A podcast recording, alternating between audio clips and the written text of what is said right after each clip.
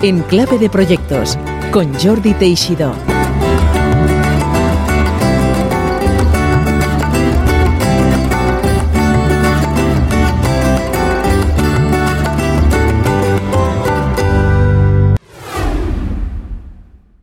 Hola, bienvenidas y bienvenidos a una edición más de Enclave de Proyectos.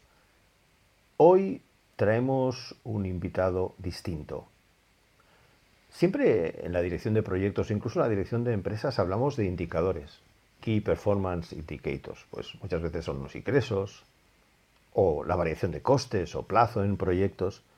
¿Os imagináis un proyecto cuyo indicador fundamental sean personas salvadas?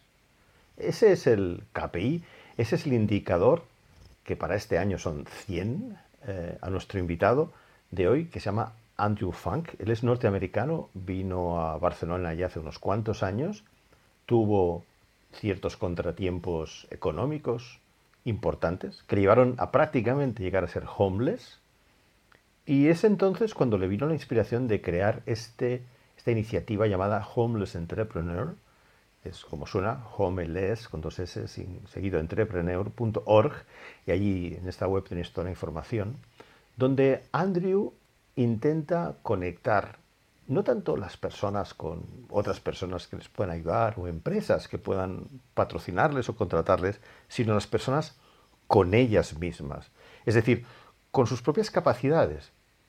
Cuando una persona, por lo que sea, acaba en la calle teniendo que dormir eh, pues en la acera o dentro de un banco, donde sea, donde los miles de homeless que en una ciudad como Barcelona o ciudades como Madrid existen, tienen muchas veces que recuperar la propia eh, estima, la propia capacidad de salir adelante y no acabar en el hoyo para siempre. Entonces, esta es la idea de Homeless Entrepreneur que nos explica en detalle Andrew Funk, que consiste en no tanto dar ayudas directas a estas personas, sino como ayudarles a por ellos mismos conseguir un nuevo camino, una nueva vida profesional, que es lo que les puede llevar a generar los ingresos que les permitan vivir dignamente. Es por esto que realmente hoy tenemos un invitado y un proyecto distinto, porque no olvidemos que los objetivos de los proyectos no son necesariamente siempre financieros. Una iniciativa solidaria como esta, que como nos explica Andrew, se enfoca para hacer una fundación y crecer a otras ciudades del mundo como Londres o Nueva York, necesita fondos, obviamente, y vienen de donaciones y de aportaciones de particulares o de empresas. Pero el objetivo nunca es cuantitativo. no les pide a estas personas que retribuyan o que devuelvan lo que se les ha ayudado, sino que el objetivo es puramente cualitativo. Pero también, en cierta manera, cuantitativo, porque son números de personas a salvar, eh, el indicador de negocios o el indicador de éxito que gobierna el proyecto de Andrew. Espero que os guste tanto como a mí esta entrevista con Andrew Funk, fundador y presidente de Homeless Entrepreneur. No os lo perdáis. Hola Andrew, bienvenido a Enclave de Proyectos. Muchísimas gracias por la invitación. Al contrario, un, honor y un placer tenerte aquí. Realmente tengo muchísima curiosidad por tu proyecto. Pero vamos a empezar. Siempre en Clave de Proyectos hablamos una, brevemente de la semblanza biográfica del personaje. Tú en este caso es eh, americano, vienes de Minnesota eh, y ahí decidiste, por algún motivo, venir a España. ¿Cómo fue eso y cuándo fue? Bueno, eh, yo estudié en Arizona State, el estado de Arizona, y acabé en 2003 y quería viajar y conocer el mundo y decidí ir a España, a Barcelona en particular y empecé mi, mi vida adulta, si quieres llamarlo así. Y nada, era empezar sin recursos, sin, bueno, solo los recursos que conseguí tras un accidente que tenía en la frontera de México. Y empecé con casi nada en Barcelona para reconstruir una nueva vida y conocer el mundo. Al principio el objetivo era conocer un nuevo idioma, un nuevo país dos años, ir a otro país y, ir aprendiendo, pero al final necesitas una base, con la excepción que eres eh, muy rico. Por lo tanto, pues llevo desde 2003 en, en Barcelona, creciendo personalmente y profesionalmente, y eso es un, resumen muy breve. Muy bien. Eh, tu proyecto profesional eh, se llama Homeless Entrepreneur. Déjame que lea un poco lo que pone en la web. Fundada en 2016, es una ONG internacional cuyo objetivo es mejorar la empleabilidad e impulsar la inserción sociolaboral de las personas sin techo para conseguir una nueva vida. Con el apoyo en España de una red de más de 250 voluntarios profesionales en desarrollo profesional, salud, vivienda, comunicación y psicología, entre otras especialidades, especialidades ha mejorado la vida de 56 personas sin hogar. Además de en las principales ciudades españolas, también estás en Inglaterra, Estados Unidos, y dices aquí en la web que estáis trabajando en consolidar el modelo de trabajo a nivel mundial con el objetivo de sacar de la calle, tienes incluso un objetivo, un KPI, que se dice en business, ¿no? De 100 personas en 2020. Sí. ¿Cómo llegaste a... ¿De dónde salió la idea y por qué empezaste este proyecto profesional? Bueno, básicamente yo me encontré en una situación sin hogar en 2015. Um, habíamos recaudado 300 mil euros para un, un, proyecto y iban a hacer mi primer hijo. Y lo que tenía que ser el mejor momento, pues se convirtió en una pesadilla. Los 300 mil se gastó por una mala gestión de, de algunos socios en sueldos durante seis meses y entonces problemas en el trabajo también causó problemas en, casa y, y, me encontré en una situación sin hogar. Entonces yo tenía que arreglar mi propia situación y a la vez, pues, como siempre, intentando convertir uh, un mal momento en este momento, pues, el peor al mejor uh, momento. Eso es como se define un emprendedor, ¿no? Um, convertir un fracaso a una oportunidad y quería ayudar a otras personas después de ayudar a mí mismo. Y llevo desde 2016 en este sentido, um, trabajando para pensar en cómo mejorar el modelo, cómo hacer que sea escalable y cómo uh, ofrecer oportunidades de, trabajo y uh, para las personas que quieren compartir su historia y trabajar siendo ciudadanos activos. O sea que tú mismo fuiste homeless. No es aquello que tuviste una idea porque los veías, sino que tú mismo pasaste por eso. ¿Cuánto tiempo eh, sufriste eh, esa situación? Un año y medio, diría. Un año y medio. Este, no estaba en, en, la calle, movía de un sitio a otro sitio hasta que estaba a punto de entrar um, la calle y, y mi actual pareja abrió la puerta, esto antes que éramos pareja, para ayudarme y tenía la oportunidad de empezar a tener un techo estable que se ha convertido en, en un hogar, ¿no? Pero tenía que resolver mi propio problema y no hay nada más motivador que tener que resolver el problema tú mismo. Entiendo. Me gustaría saber tu opinión hacia aquel manido tópico de que las personas que están sin hogar, pues a menudo, eh, pues tienen problemas de alcoholismo o de drogadicción. De cierta manera, yo pienso que a veces la sociedad, o una gran parte de la sociedad, considera que estas personas, de alguna manera, eh, no se lo han ganado o se han casi merecido este tipo de, situaciones. ¿no? no digo que todos lo piensan, pero algunos lo piensan una sociedad un tanto más egoísta en los, con los años que hemos ido evolucionando desde que este fenómeno de los homeless ocurrió. ¿Qué opinas sobre esto? ¿Qué puedes decir sobre este tópico del homeless y de si lo mereció o no lo mereció y su relación con problemas de alcoholismo o drogadicción? Bueno, yo siempre digo, hay muchos uh, empresarios de éxito que tienen problemas de drogas y y algunos cuantos líderes mundiales del gobierno que tienen problemas de salud mental. Así que no, no, no es esto, ¿no? Al final esto representa eh, aproximadamente un 16%, 14, 16% de las razones por qué la gente acaba en esta situación, porque no te define como persona, es una situación, pero la, la mayor parte que representaría un 70, 76% de por qué la gente acaba en una situación sin hogar es porque no tienen suficientes ingresos, eh, han perdido el trabajo, um, otros no tienen ingresos sostenibles y otros porque se ha roto un vínculo uh, familiar o de, de, una relación. Por lo tanto, la gran mayoría de las razones es por falta de trabajo y, estabilidad a nivel de familia.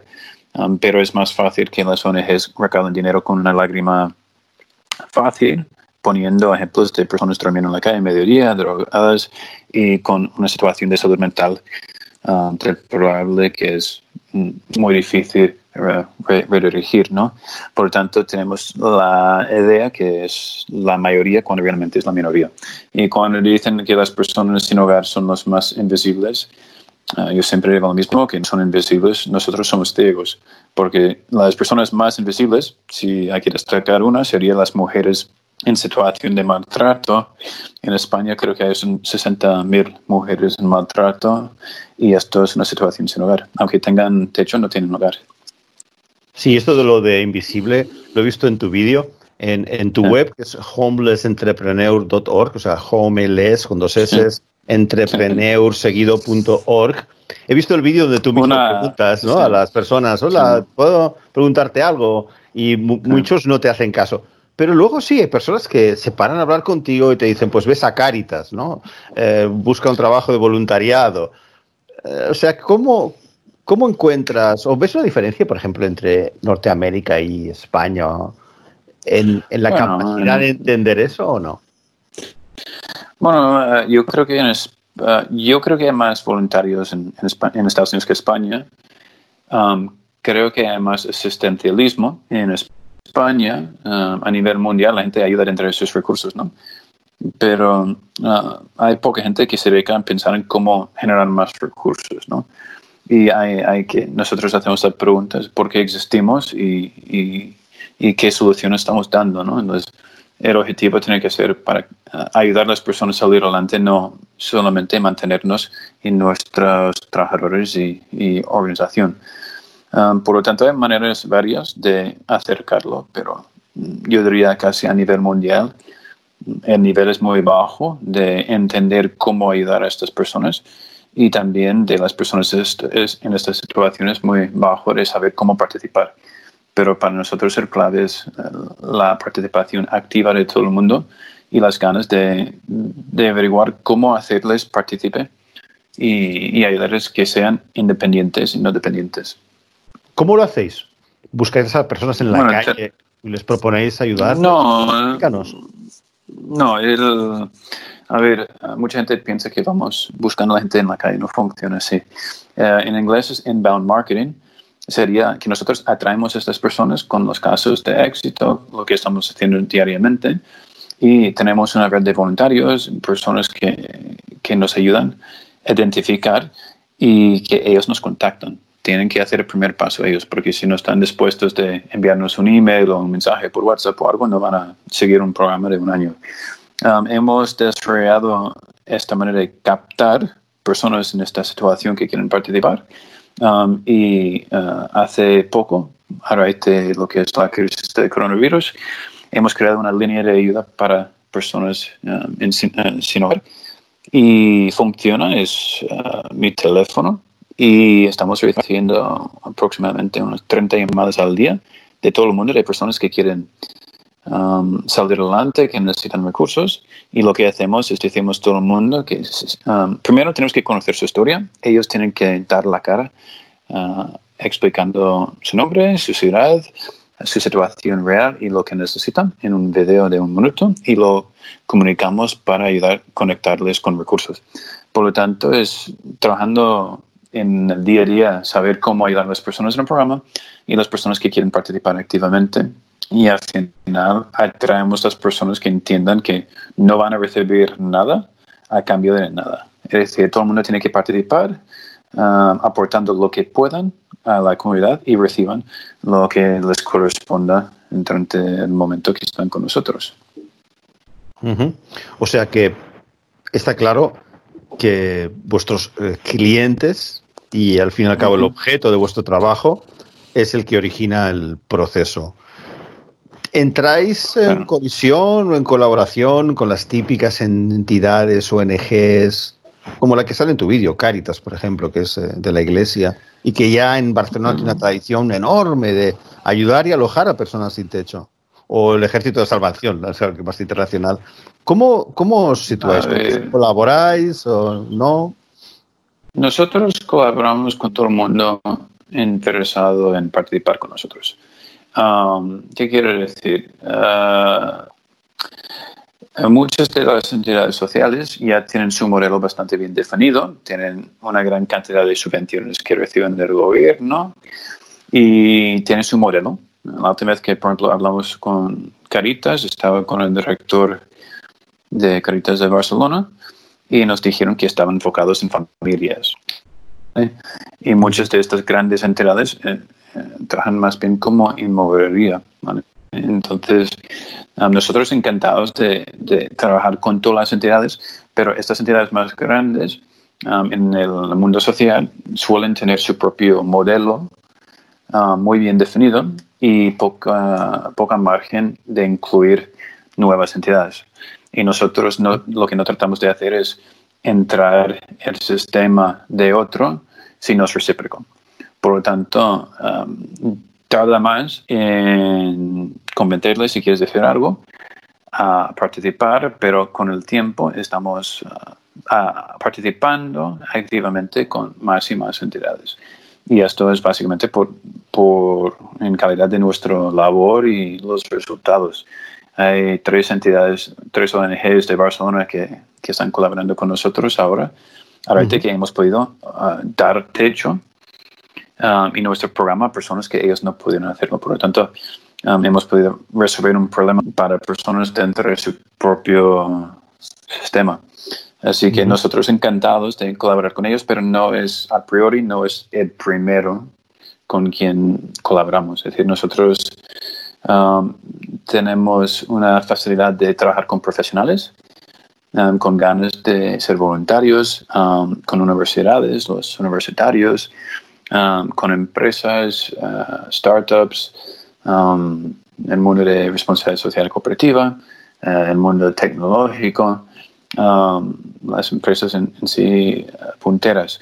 Entonces, eh, como, como todo, pues tienes que ganar el respeto de, de las personas y las entidades en tu sector.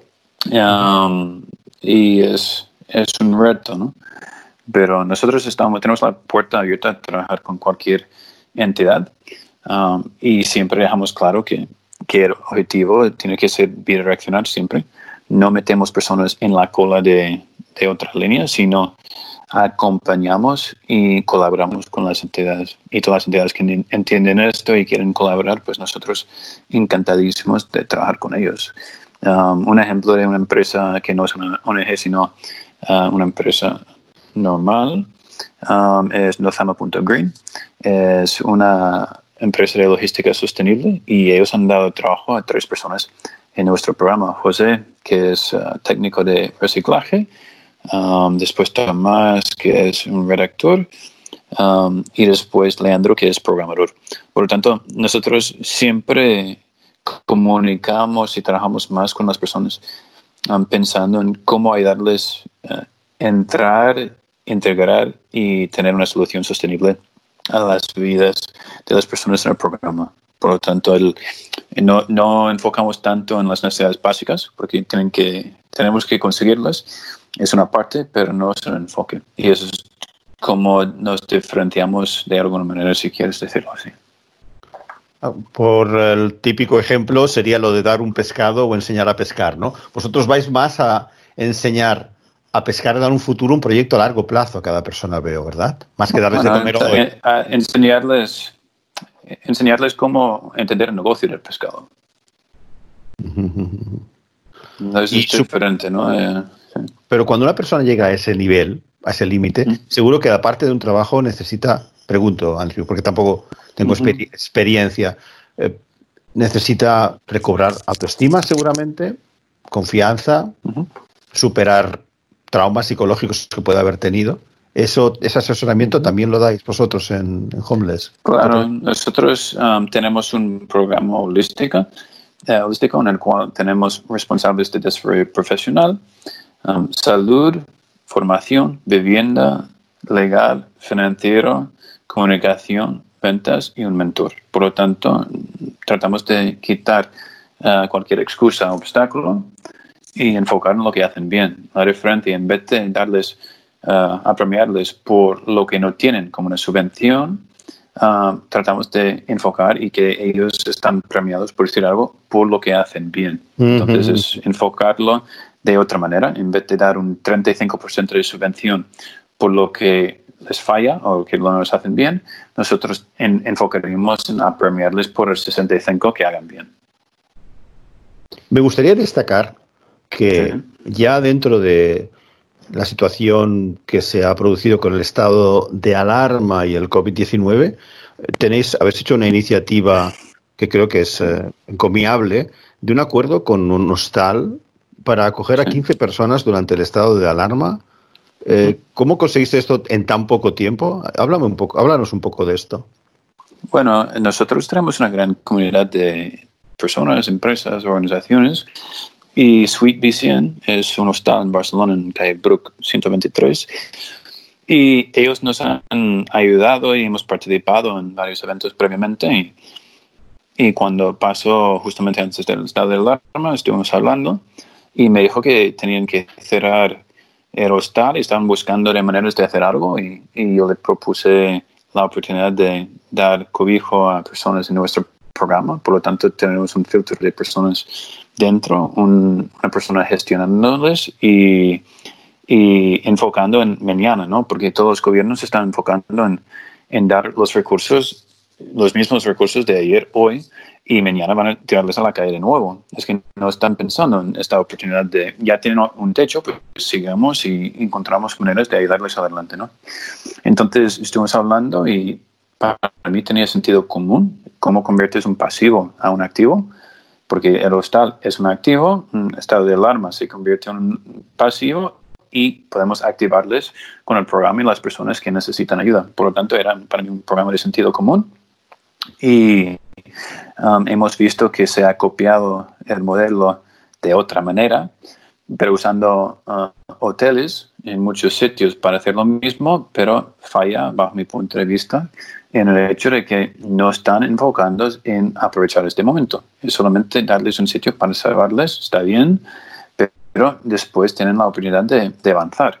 Y este modelo ha existido, ya se ha creado por, por aquello. Hemos recordado, creo que 3.400 o algo así, necesitamos un total de 19.000 um, para conseguir que estas 15 personas, que ahora mismo ya son 17, Um, pueden tener su programa financiado para que puedan conseguir trabajo uh, a través de nosotros y, salir adelante. Por lo tanto, um, yo me gusta enfocar en el sentido común y como se dice muchas veces el sentido común es el menos común, pero es ahí donde tenemos que enfocar porque uh, no tiene ningún sentido en absoluto que el gobierno y la ciudad ha demostrado que se puede dar techo si quiere eh, y después tirarlos en la calle de nuevo. No, me, sería no dos pasos atrás, sino 22.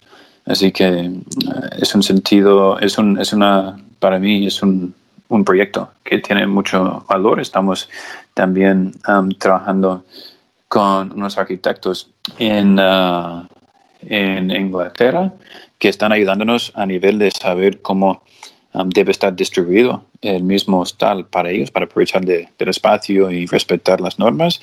Y en el futuro el objetivo es tener un espacio para seguir haciendo lo mismo, que es un, los primeros cinco meses del programa, que son las primeras tres etapas de siete, comprimido en tres meses.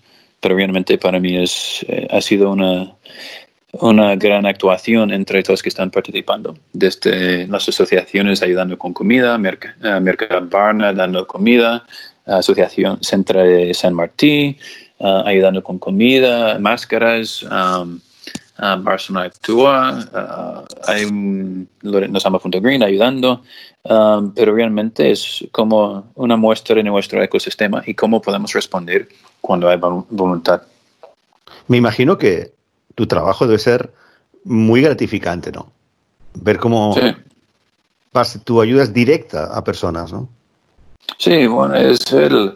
Piensa que yo llevo, creo que 29, 30, ya no lo sé, 29, 30 días en confinamiento en casa. Por lo tanto, estoy dirigiendo el chiringuito desde la casa y tengo gran suerte porque el coordinador del programa, um, Juan Carlos Viniegra, con uh, Chris Tina Cervantes con tema de salud y Maite Miró en tema de desarrollo profesional, entre otros, que están haciendo un gran labor trabajando con las personas en el mismo hostal, pero para mí es frustrante porque me gusta remangarme y, estar ahí en la, en la calle, pero eh, estoy 24 um, horas uh, enfocado en esto. También, obviamente, tengo que dedicar tiempo a mi familia.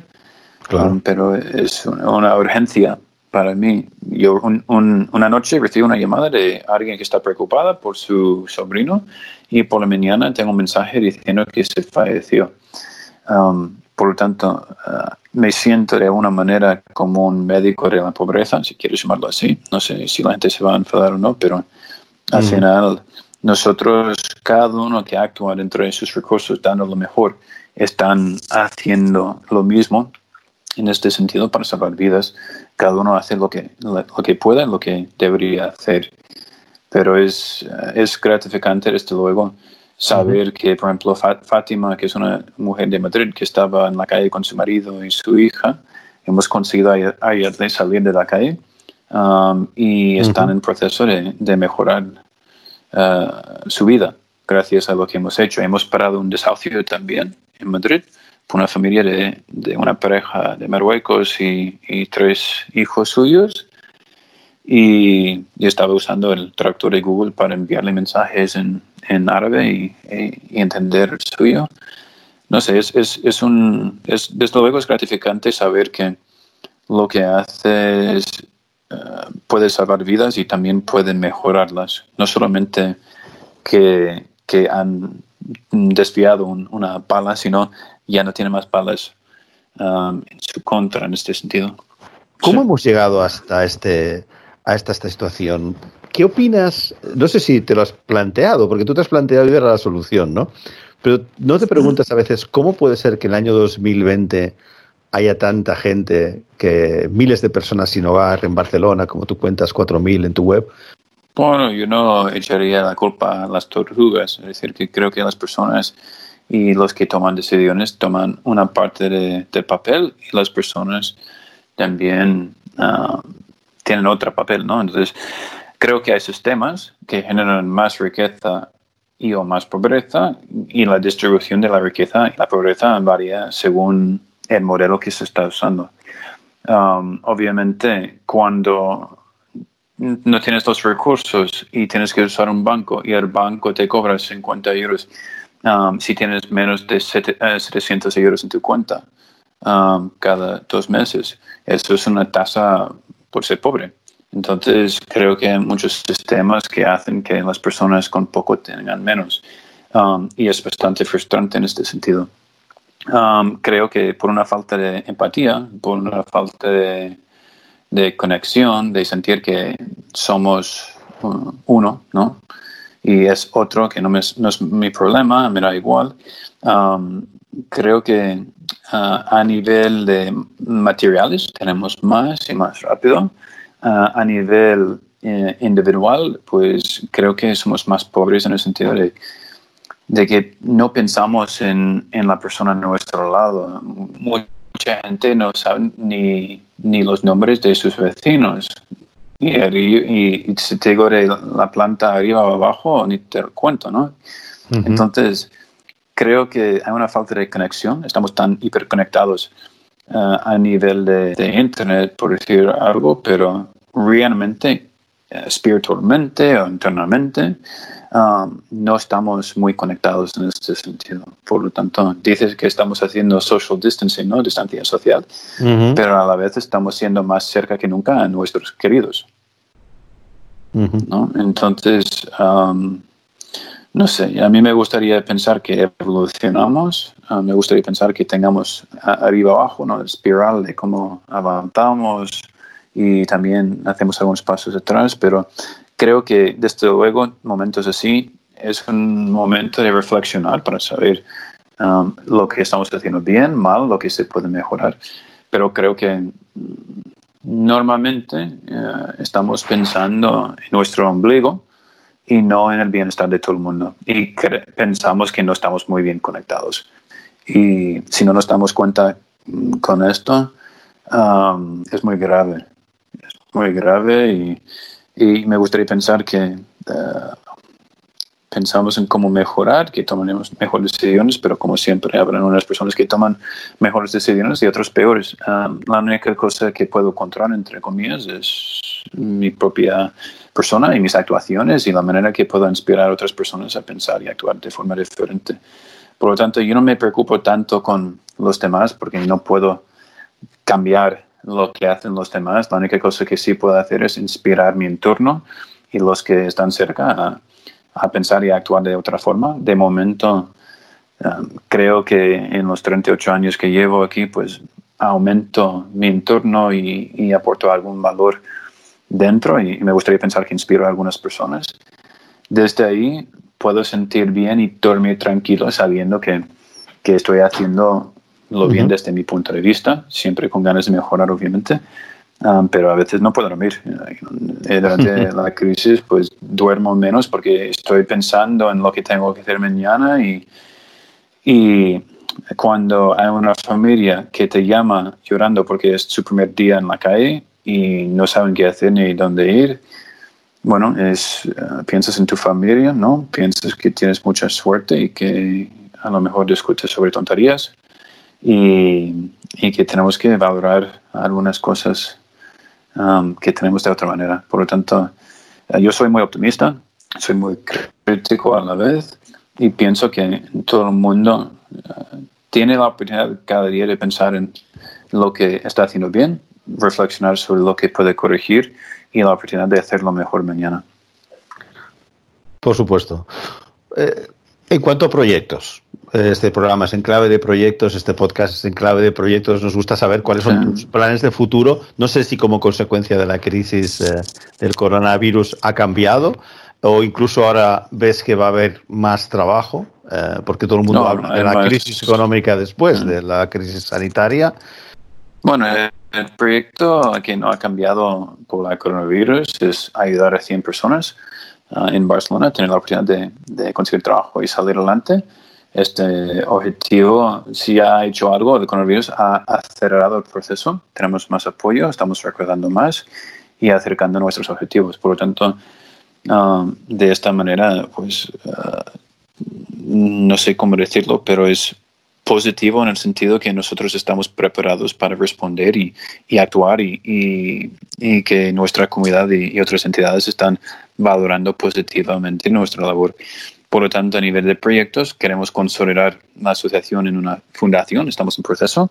Uh, nos falta recordar 12.000 euros más um, para uh, tener los 30.000 um, famosas para constituir la fundación. Sinceramente, creo que es estúpido. Yo lo digo de forma vulgar porque me parece 30.000 euros podría ayudar a 10 personas a salir adelante, pero se piden ahí es porque está enfocado para gente con dinero. No, sí. los pobres no montan fundaciones. Ah, sí, entonces el tema es uh, constituirlo en fundación um, y recordar los uh, 300.000 euros que necesitamos para dar 100 Uh, oportunidades y sobre todo validar lo que es el modelo para escalarlo a otras ciudades, porque el tema es que desde Barcelona después ir a Londres, París, Nueva York y realmente escalar lo que se está haciendo. Um, ¿Cómo lo hacemos? Pues obviamente uh, modificando, actualizando lo que es el modelo del programa Help, um, que es de un año, y también con la línea de ayuda para personas sin hogar. Realmente hemos visto que es una herramienta estupenda para recordar información, identificar personas que quieren participar y una línea uh, constantemente abierta para las personas que, necesitan ayuda. Por lo tanto, esos son los proyectos. Crear la fundación, um, después uh, conseguir que recordamos para ayudar 100 personas uh, y validar el modelo en Barcelona para después ir a, a Londres y otras ciudades, Madrid, París, etcétera y, también considerar lo que es el, el, mismo, la misma línea de ayuda para personas sin hogar a nivel mundial. Pues yo creo que pocos proyectos eh, pueden eh, apasionar más e inspirar más que ayudar a otros. A estas personas con cara y, y, ojos que pones en tu web, Bob, Félix, Daniele, Giuseppe, que todos tienen eh, algo en común, que fue la crisis personal de tener que vivir en, en la calle. Y este programa con un acrónimo tan bien buscado, HELP, Homeless Entrepreneur Learning Protocol, realmente está muy bien buscado y como tú dices, exportable eh, a muchos a muchos países y a muchas ciudades. Y en general, también me quedo con lo que has comentado, el, un poco el lead by example, que puedan ver instituciones, políticos, responsables, ver cómo una persona como tú, desde la iniciativa privada, puede hacer eso, puede convertir acciones en resultados concretos sin ayudas de nadie, prácticamente excepto los voluntarios y otras personas. Es decir, es lo que le llaman, eh, en cierta manera, mm, esta famosa uberización de la economía, pero con el beneficio a las personas, ¿no? Es decir, no mm, eh, con todas las personas son en el fondo potenciales colaboradores y, empleados de Homeless Entrepreneur, porque necesitamos psicólogos, necesitamos economistas, empresas que den trabajo,